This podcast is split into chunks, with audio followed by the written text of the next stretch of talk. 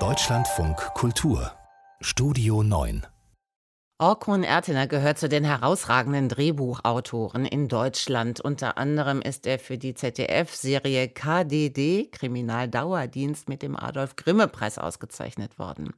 Vor vier Jahren schießt sein Romandebüt, der Thriller lebt, dann aus dem Stand heraus an die Spitze der Krimi-Bestenliste.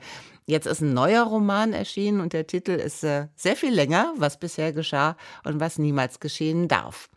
In diesem Monat neu in unserer Krimi-Bestenliste und alles weitere verrät Juror Ulrich Noller.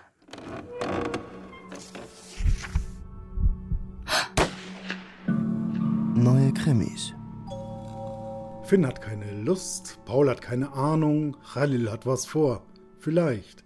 Mit diesen Worten präsentiert und pitcht der Schriftsteller und Drehbuchautor Orkun Ertener seinen zweiten Roman Was bisher geschah und was niemals geschehen darf, so treffend wie vielsagend in den sozialen Medien.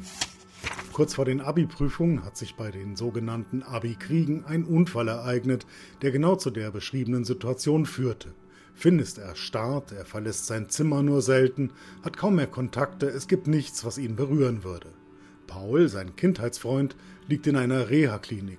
Er war der mit dem Unfall, wurde angefahren, erlitt einen Hirnschaden, der dazu führte, dass er jeden Morgen mit einem Gedächtnisverlust aufwacht, ein Zeitreisender von Tag zu Tag. Khalil ist verschwunden, und er, der in den letzten Monaten vor dem Abitur auf merkwürdige Weise zunehmend zwischen den beiden alten Freunden stand, ist derjenige, der Dynamik in die Erstarrung bringt. Khalil hat, so scheint es jedenfalls, einen Brief an Paul geschrieben, in dem er einen Anschlag ankündigt, womöglich zumindest. Denn nichts ist sicher an dieser Geschichte. Also müssen Finn und Paul in Bewegung kommen, um herauszufinden, was es mit dem Brief tatsächlich auf sich hat. Eine Ermittlung, die unter zunehmend dramatischen Umständen quer durchs Land und dann auch quer durch Europa führt und die für alle Beteiligten auf verschiedene Weise natürlich vor allem eines ist, eine Reise zu sich selbst. Dabei gibt es so manches Geheimnis zu entschlüsseln und so einige Überraschungen zu entdecken.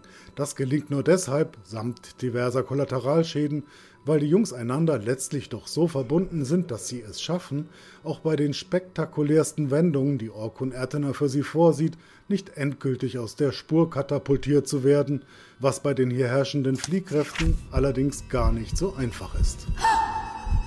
Ja, Orkun Ertener erzählt auch einen Thriller mit einem Pipapo und zwar einen exzellent komponierten, aber das ist letztlich nur ein Nebenschauplatz. Im Zentrum geht es ums Erwachsenwerden in einer Zeit, in der die Zukunft mehr Bedrohung als Verheißung scheint und wie Orkun Ertener sich auch dabei eben der Mittel des Thrillers bedient, das ist brillant. Eine so kluge wie berührende Coming-of-Age-Geschichte, die mitten ins Herz der Gegenwart trifft.